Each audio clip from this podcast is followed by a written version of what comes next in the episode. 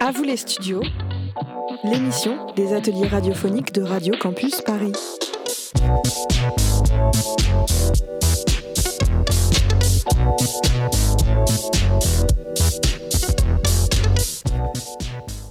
Bonjour à toutes et à tous, il est 16h45 et vous écoutez Radio Campus Paris, radio associative et locale des étudiants et des jeunes franciliens. Cette émission vous est présentée par les apprentis journalistes de la web radio de l'université Sorbonne Paris Nord, 13e monde. Je m'appelle Thomas Kieffer et je co-anime cette émission avec Laurie Spire. Bonjour Laurie. Bonjour Thomas. Au programme, aujourd'hui, nous allons parler d'un événement qui approche à grands pas. Si je te dis compétition, partage, tu me réponds Euh, sport, je dois t'avouer que tu me poses une colle Laurie. les JO 2024, voyons. Je vois que certains ont besoin d'un petit rappel. Donc, les Jeux Olympiques d'été 2024 se tiendront à Paris du 26 juillet au 11 août 2024. Voilà 30 ans que cela n'est pas arrivé en France. Albertville en 1992. Tu te souviens Thomas? Euh, bah, disons que j'étais pas né. C'est vrai, le temps passe vite. Revenons dans le présent. Au programme du sport, de l'émotion, des médailles, mais pas que. Les JO, c'est aussi des infrastructures, des problèmes de transport, des questions sur les droits humains, plusieurs éléments que nous verrons au sein de notre émission intitulée JO Paris 2024, une course à la puissance. Merci Laurie. Place au programme de cette émission. Tout d'abord, Zara interviewera Melvin sur sa passion sportive. Anaïs et Diana aborderont la place des femmes transgenres dans les JO. Hugo évoquera la question de la réutilisation des infrastructures après l'événement. Nous continuerons avec le biais critique de Nel, suivi d'une table ronde, puis nous terminerons avec un quiz sur les JO présenté par Océane. Avant de commencer, nous vous invitons à nous suivre sur nos réseaux sociaux régulièrement alimentés Instagram, Twitter, YouTube et Facebook 13e monde. Nous laissons place à l'interview de Melvin par Zara intitulée Les JO, une chance pour les passionnés de sport. Aujourd'hui, on accueille Melvin, euh, qui est un jeune sportif amateur, euh, très engagé dans ses pratiques sportives et nous montre qu'avoir les JO à Paris 2024 est une chance unique. Bonjour Melvin, merci d'être à mes côtés aujourd'hui. Bonjour, Alors tout d'abord, euh, comment vas-tu? Très bien vous Ça va très très bien, je te remercie. Alors tu es sportif, tu fais du cross, de la natation, du cyclisme, de la course et j'en passe. Euh, Qu'est-ce qui t'a euh, fait aimer le sport au point qu'il soit présent dans ton quotidien? Alors euh, tout d'abord c'est une habitude parce que depuis que je suis tout petit, euh, mes parents m'ont un peu forcé à faire au moins deux sports en même temps. Donc c'est une habitude et puis maintenant c'est les émotions hein, totalement parce qu'il n'y a que le sport qui arrive à me procurer autant d'émotions, que ce soit dans la pratique ou juste en tant que simple spectateur. Donc un événement qui devrait te donner beaucoup d'émotions, euh, ce sont les Jeux olympiques. Et justement, pourquoi euh, est-ce important pour toi d'assister à un tel événement à Paris en tant euh, qu'athlète amateur? Et comment cela pourrait-il t'aider à atteindre tes objectifs personnels? Alors avoir les JO à Paris c'est un rêve de, gosse hein, clairement parce que depuis tout petit j'ai envie d'aller voir euh, les JO. Euh, j'ai commencé à essayer de me renseigner pour savoir euh, si je pouvais aller les voir dans un autre pays. Au final c'est trop cher, l'empreinte carbone est beaucoup trop importante. Donc pouvoir les avoir à la maison à Paris, surtout que je suis en banlieue parisienne, c'est vraiment une chance inouïe et j'ai très très envie de, pouvoir voir ça de, de mes propres yeux. Et euh, c'est aussi ultra motivant et euh, ça me donne encore plus envie de, de continuer à m'entraîner et de faire des, des grandes performances parce que c'est très inspirant euh, d'avoir un tel événement à côté de chez soi. Donc c'est plutôt le partage humain qui te fait vibrer. Comment penses-tu que l'expérience de voir les meilleurs athlètes du monde en compétition, en direct, serait différente de la regarder des Jeux olympiques à la télévision et pourquoi? Ah parce que, euh, bon déjà vu que c'est en France, euh, ça permet d'éviter d'avoir un décalage horaire trop important, donc euh, on aura tout ça en même temps que pour nous.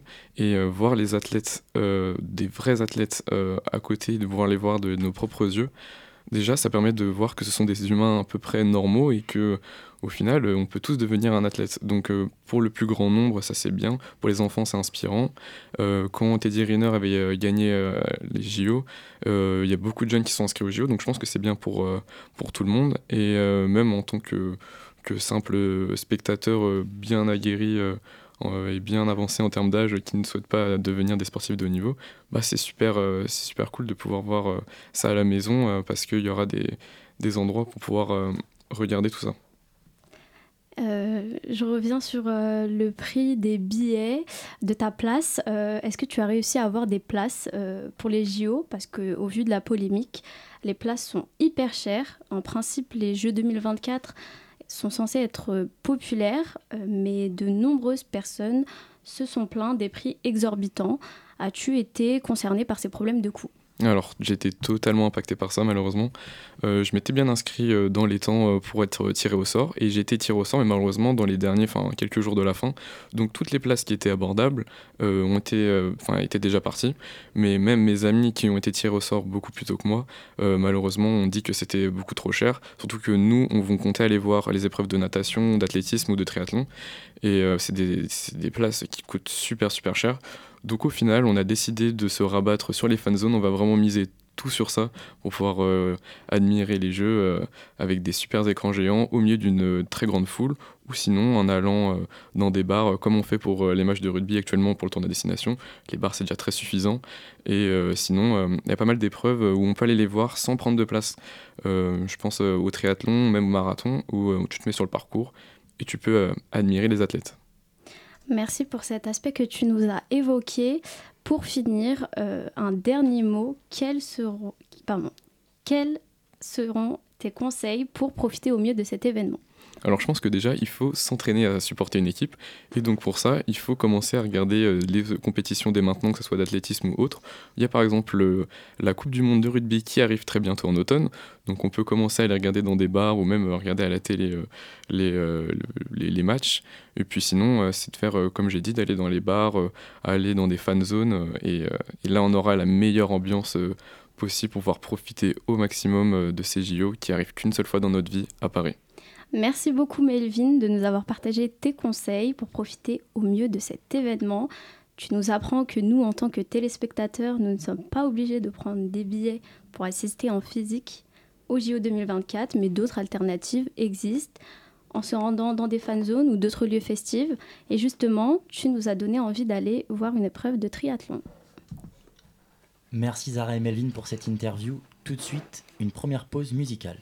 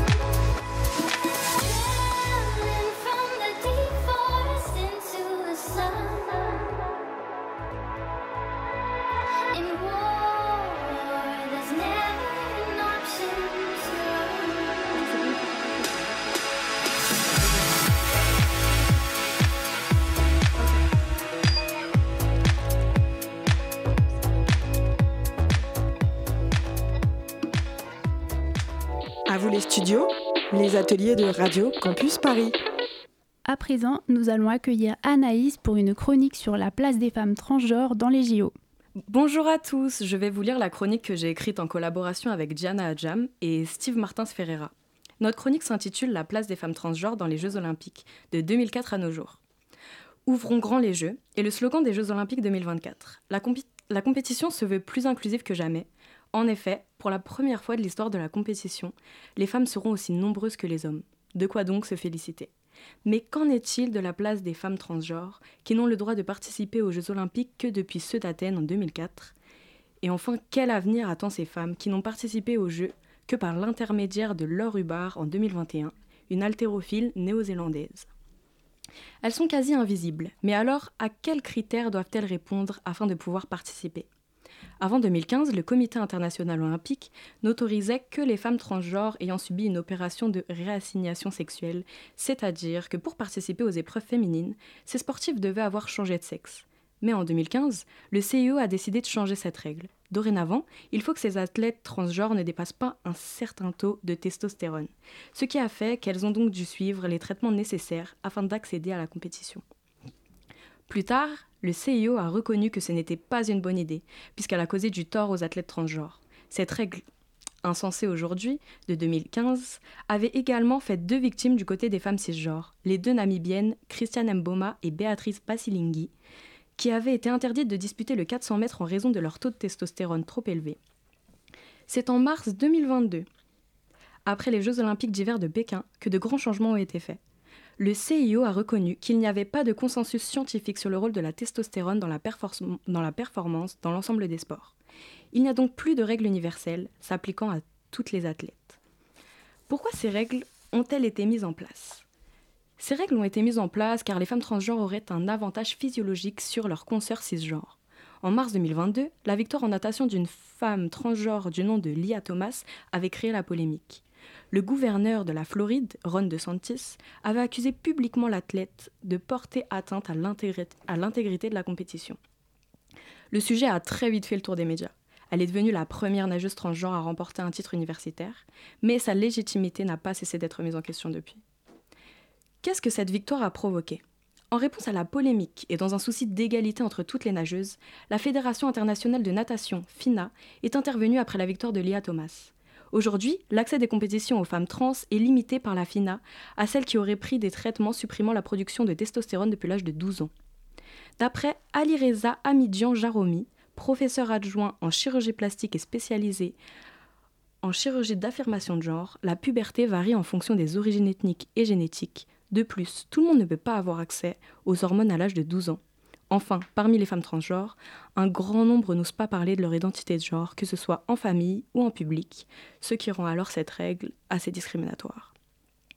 Le sujet de la transidentité, plus précisément des personnes transgenres dans le milieu sportif, a été de plus en plus médiatisé au fur et à mesure qu'approchaient les Jeux olympiques et paralympiques.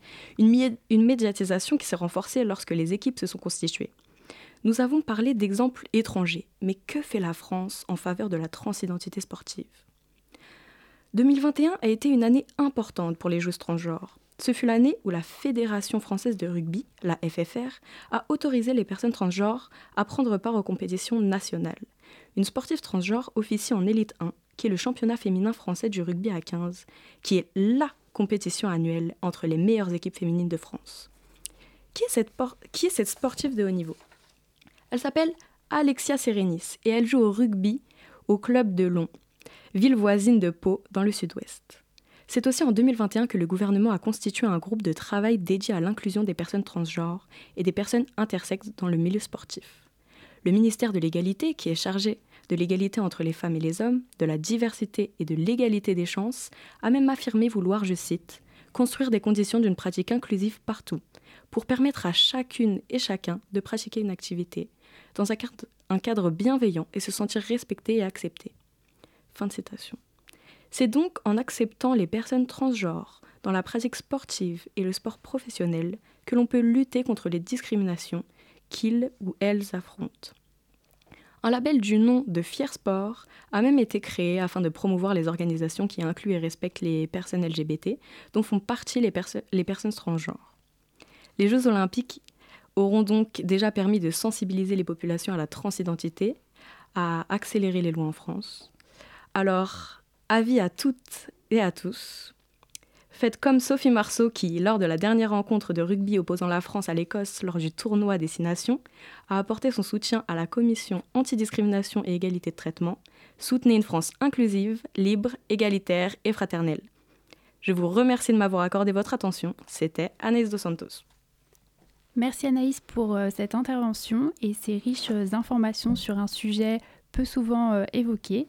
Tout de suite, passons à un extrait de Born This Way de Lady Gaga. It doesn't matter if you love him or capital H I M M M M M. Just put your paws up, cause you were born this way, baby.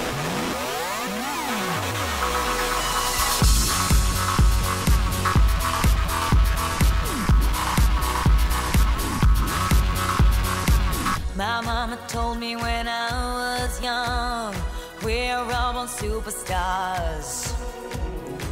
She rolled my hair, put my lipstick on, in a glass of her boudoir. There's nothing wrong with loving who you are, she said, cause he made you perfect, babe. So hold your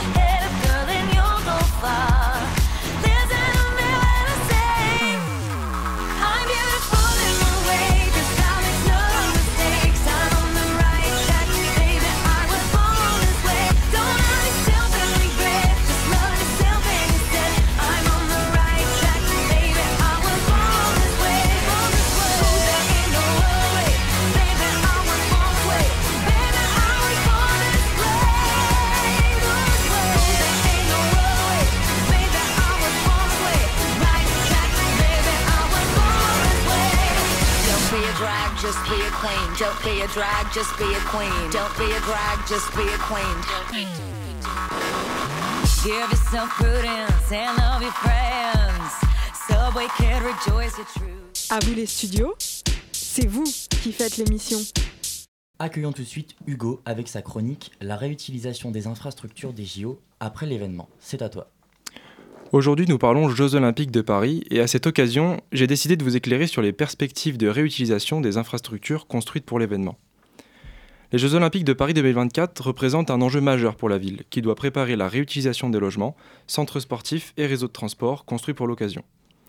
Outre le défi de faire de cet événement une fête populaire, le comité de candidature s'est fixé un objectif ambitieux élaborer un plan de transition pour que les infrastructures soient rendues aux Français après les Jeux Olympiques. Parmi les infrastructures construites à l'occasion des Jeux, plusieurs sont vouées à, être utili- réutilisées.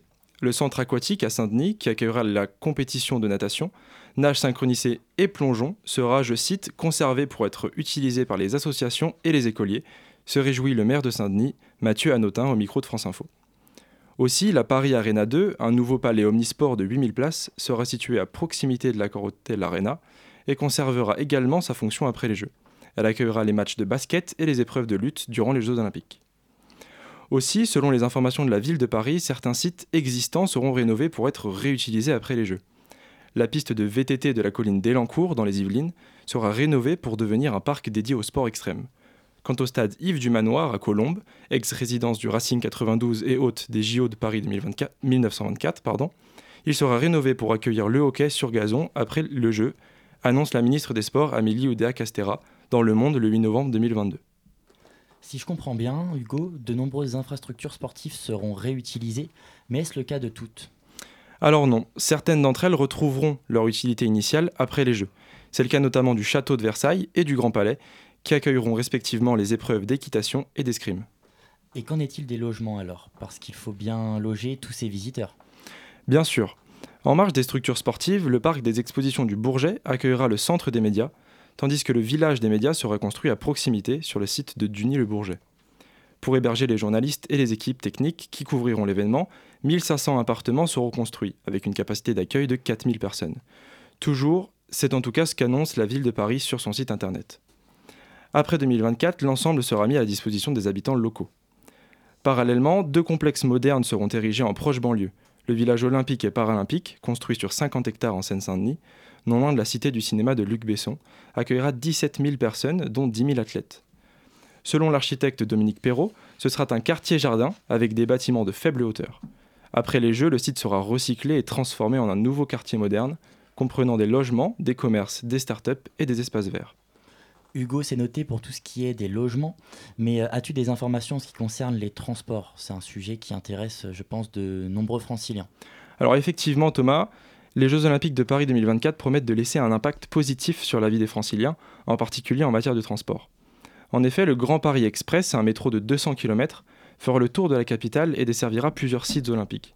La mise en service complète est prévue pour 2030, mais dès 2024, quatre lignes seront en circulation et permettront de rejoindre le village olympique.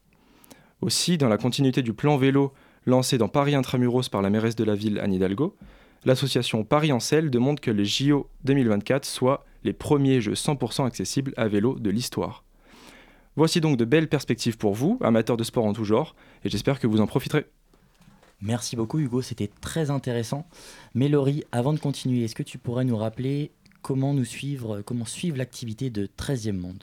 Bien sûr Thomas, nous vous invitons à nous suivre sur nos réseaux sociaux régulièrement alimentés, Instagram, Twitter, YouTube et Facebook, arrobase 13e monde. Tout de suite, Cold Earth de Dua Lipa.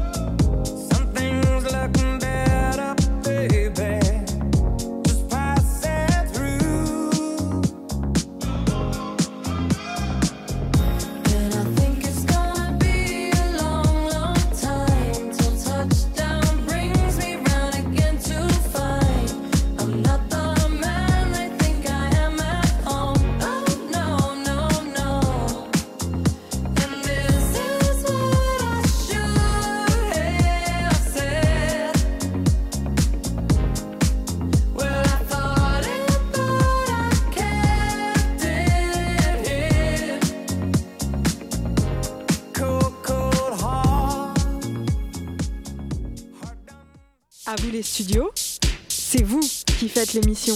Vous êtes toujours sur Radio Campus Paris, présenté par les étudiants de 13e monde.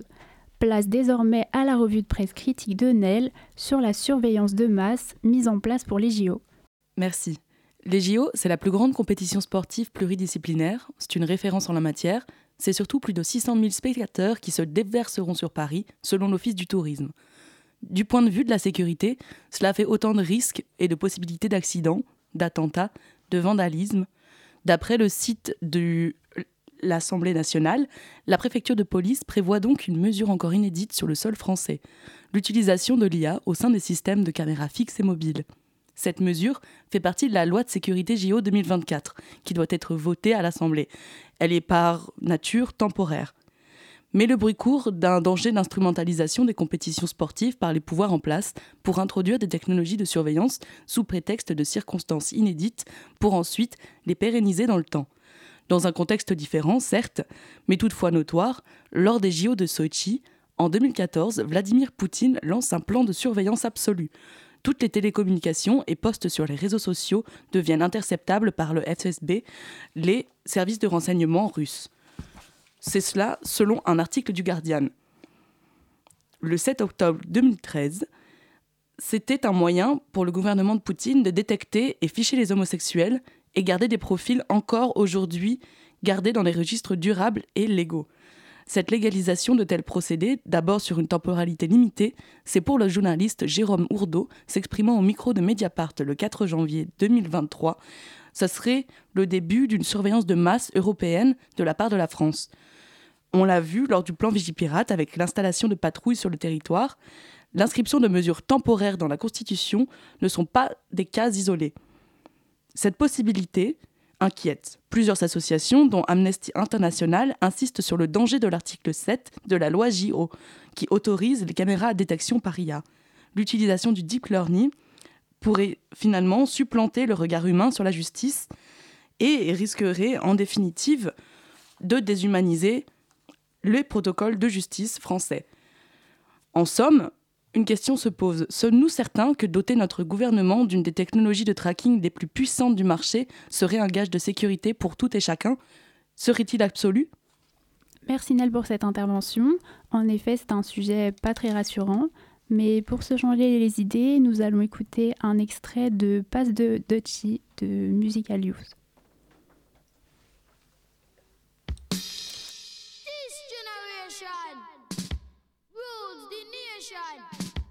With version.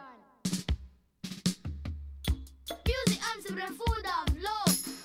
Sounds to really make you rub and scrub.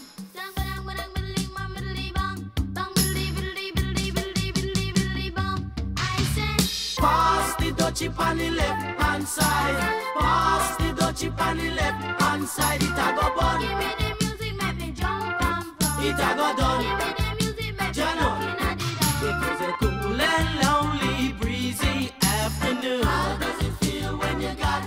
I could feel it cause it was the month of How does it feel when you got no food? So I left my gate and went out for a How does it feel when you got no food? As I passed the dreadlocks camp, I heard them How does it feel when you got no food? Pass the dutchie on the left hand side. Pass the dutchie on the left hand side. It a go bun. Give me the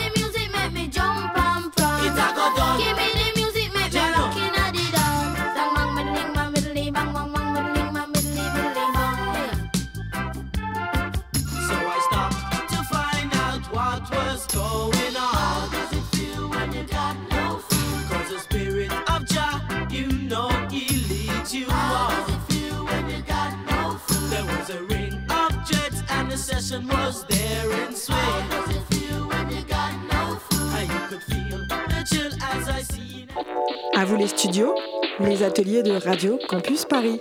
Nous accueillons sur le plateau Cinda, Bénédicte, Bénédicte et Karobi pour une table ronde sur les enjeux écologiques et sociaux des JO vus par des franciliennes.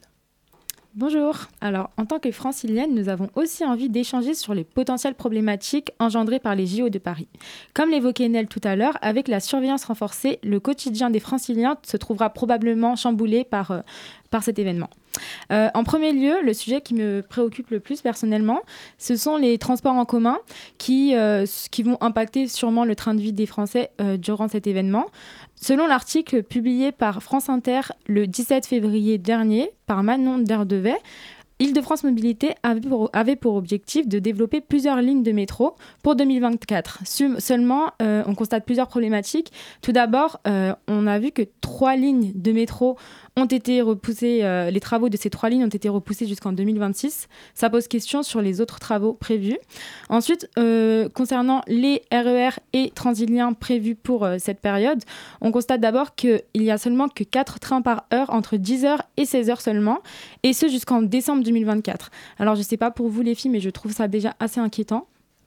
Mais oui, euh, dans cette même optique, on pourrait parler aussi, euh, on pourrait se poser la question des, euh, on pourrait se poser la question des droits de l'homme, euh, les droits de ces travailleurs, de ces ouvriers qui construisent ces chantiers.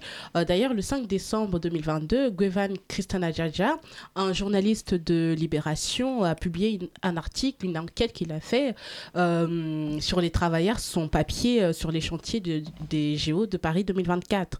Et son article était intitulé Les GO ne pourraient pas se faire sans nous. Dans cet article, cet article met en lumière le mal-être de ces travailleurs de qui sont exploités par des entreprises sous-traitants qui profitent de la posture euh, très vulnérable dans lesquelles se trouvent euh, ces ouvriers, euh, avec des conditions de travail et de sécurité déplorables. Pardon. Euh, ils n'ont aucun droit, pas de contrat, pas de congé, ni de tenue adéquat pour faire leur travail. Je cite Moussa, un des ouvriers de, d'un des chantiers de Paris 2024. On a peur de l'État français car la notion de justice pour les gens comme nous a disparu. Euh, et euh, en écoutant ce- ces paroles, on peut aussi penser, il y a environ euh, quelques mois, la planète entière était rivée sur euh, le Qatar et les problématiques engendrées dans l'organisation de cette Coupe du Monde. Et on a eu des réactions par rapport à d'autres problématiques, à, à des problématiques qui reviennent aujourd'hui comme l'écologie et le droit de l'homme. Je ne sais pas ce que tu en penses, Karoubi, mais moi, je pense qu'on pourrait en discuter euh, là aussi. Alors, il y a la question de l'écologie aussi euh, qui est euh, de mise, car nous sommes dans une ère où l'écologie est au premier plan. Et avec les JO 2024 qui arrivent, on se souvient que durant les précédents JO, de nombreux stades et chantiers ont été abandonnés avec la Coupe du Monde au Qatar aussi l'année dernière, qui a été au cœur des critiques sur les conséquences climatiques des événements, des événements sportifs.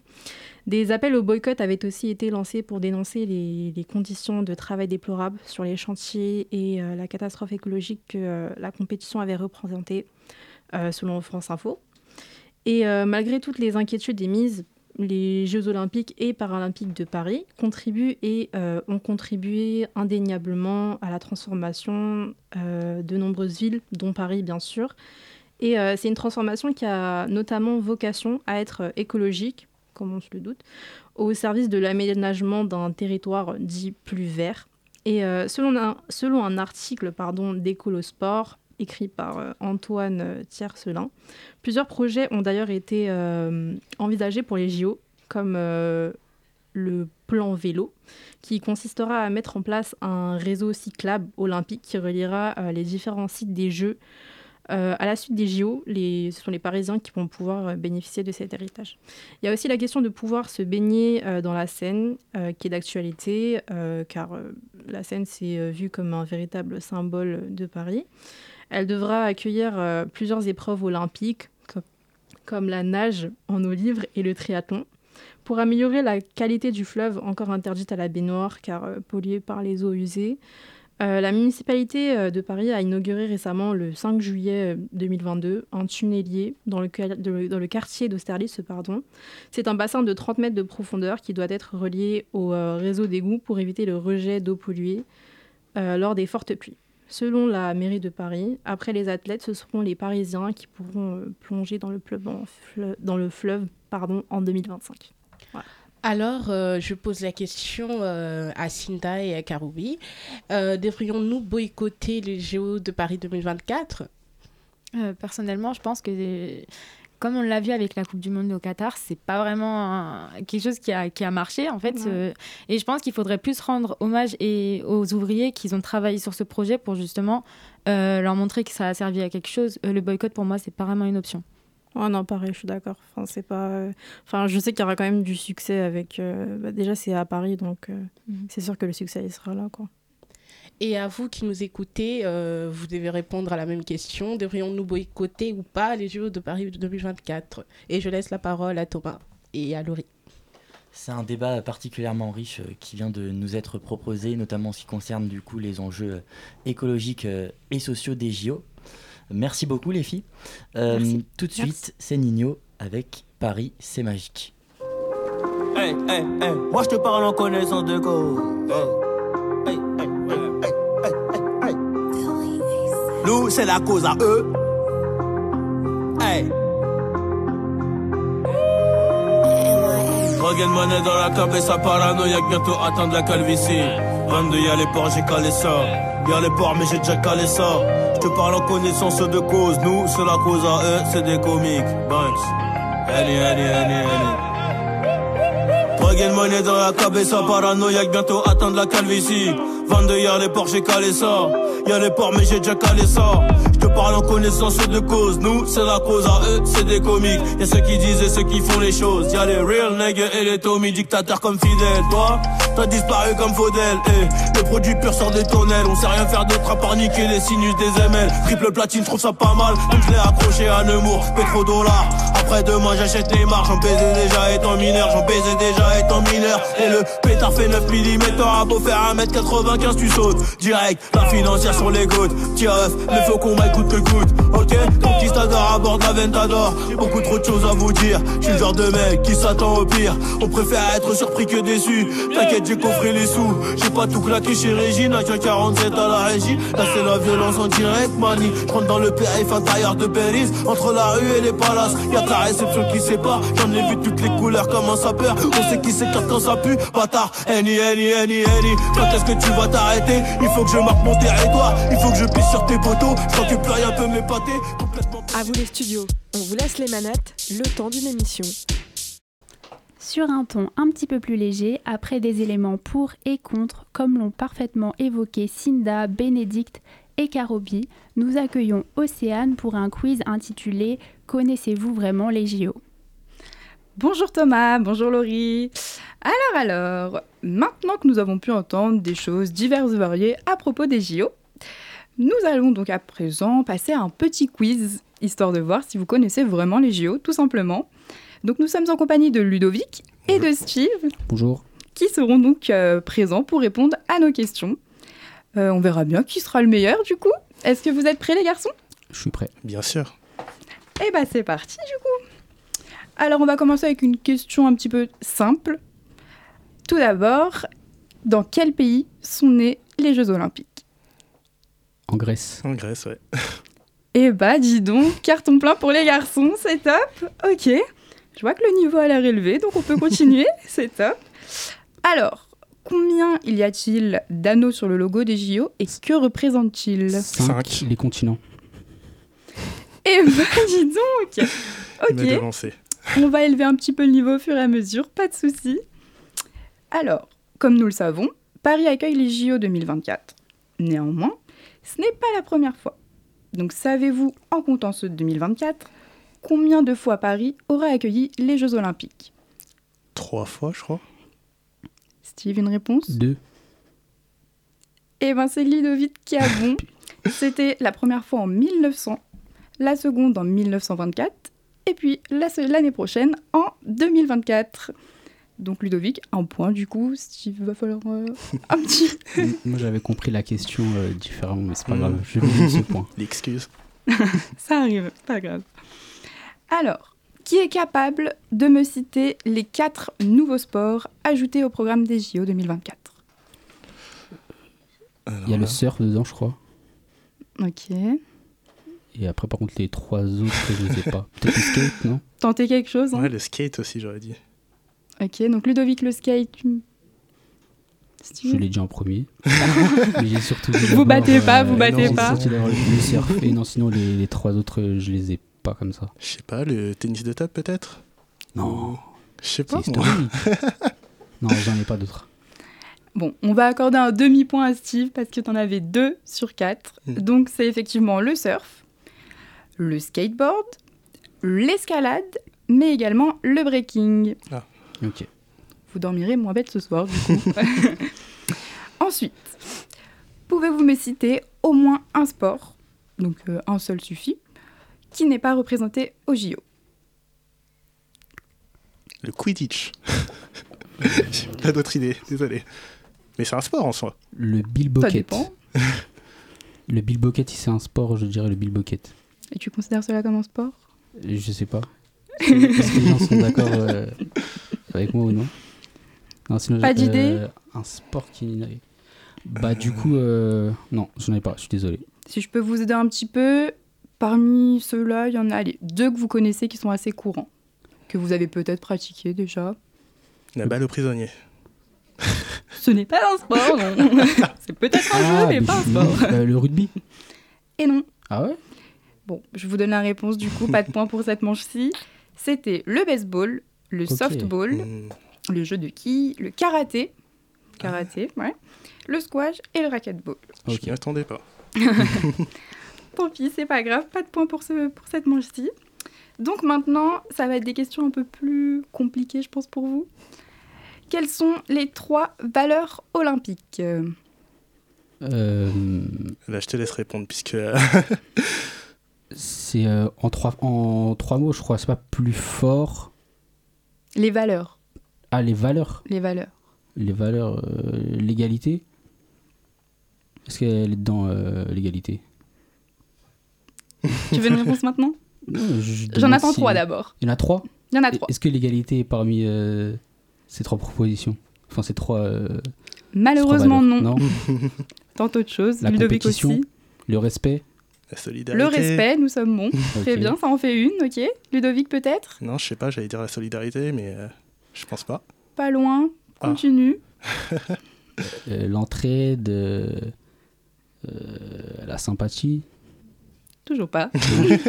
non, je donne le mal en gauche alors, désolé. Moi aussi. Ludovic aussi? Ouais, j'ai rien du tout. Tu veux pas tenter une dernière euh? Hmm, non, non, non, ça va. Eh bien, c'était comme l'a dit Steve, le respect, évidemment, l'excellence et l'amitié. ok. J'ai quand même un demi-point, je pense. Il gratte les points à côté. Hein. Allez, on en met un demi pour cette manche-là. Alors maintenant, pour terminer, les garçons, est-ce que l'un d'entre vous connaît la devise des JO Donc, je vais vous faire trois, pro- pro- trois propositions, pardon, Ah, pour vous coup, aider un petit faire, peu. hein. Ah, vous pouvez Je l'ai déjà en fait. Ah pardon, Steve est très Ah oui. fort? Semble-. Il semble que c'est plus fort, euh, plus haut et plus loin. Je Et sais pas non. si c'est dans le bon sens. Et non. Sûr Ok. Ah oui, sûr. Tu peux tenter, t'es pas loin. Ok. Ludovic aussi. Hein. T'étais sur la bonne voie, mais Plus fort ensemble, un truc du genre. non. Non, pour moi c'était plus fort, plus haut et plus loin, non? Vraiment pas? Non Vraiment pas, non. Ah, je suis têtu. Je vous donne la réponse du coup. Oui, s'il te plaît. Et bah c'était plus vite, plus haut et plus fort, qui, signe- qui vient du mot, euh, qui vient de la devise pardon euh, grecque, Citius, Altius et Fortius. Ok. Donc voilà. Alors, bien voyons qui a gagné ce petit quiz. Bah, notre grand pas gagnant, hein. c'est effectivement Steve. Félicitations Steve. Merci beaucoup. Euh, merci. Quant euh, à vous Ludovic, Vas-y, vas-y, excuse-moi de, de t'avoir coupé. quant à vous Ludovic, il va falloir tout de même un petit peu s'améliorer. Je reviendrai la prochaine fois, ne t'inquiète Vous pas. avez encore un an, c'est dans, c'est dans un an les prochains JO. en tout cas, je tenais vraiment à vous remercier les garçons pour votre participation. Merci à vous. Merci, Oui, je- merci à mon adversaire et merci, euh, merci à toi de nous avoir euh, fait ce petit quiz. De rien. Merci d'avoir animé ce débat, Anaïs. Quant à toi, Steve, bravo. C'est déjà l'heure de, cette, de la fin de l'émission. Par où commencer? Nous venons de le voir, la question des JO, elle dépasse le domaine du sport et pose des vraies questions de société. Infrastructures sportives pour tous, voire en vrai des athlètes de renommée internationale d'un côté, de l'autre des coûts importants et des problèmes écologiques et des droits humains. Une chose est sûre, les JO n'ont pas fini de faire parler d'eux. Notre émission touche à sa fin. Elle vous a été présentée par Thomas Kieffer et Laurie Spire, ainsi que par la web radio des étudiants de l'université Sorbonne Paris Nord, 13e Monde. C'est l'occasion de remercier toute l'équipe qui est venue participer ici sur le plateau de Radio Campus Paris, mais aussi à tous ceux qui ont contribué en coulisses, la régie, l'habillage, aux coordinatrices de l'émission Coralie et Nadjelika, ainsi qu'à notre enseignante Judith Meyer et enfin, un remerciement tout particulier à Églantine et Pascal pour cette belle opportunité. Nous vous invitons également à nous suivre sur nos réseaux sociaux régulièrement alimentés, Instagram, Twitter, YouTube et Facebook, arrobase 13e monde.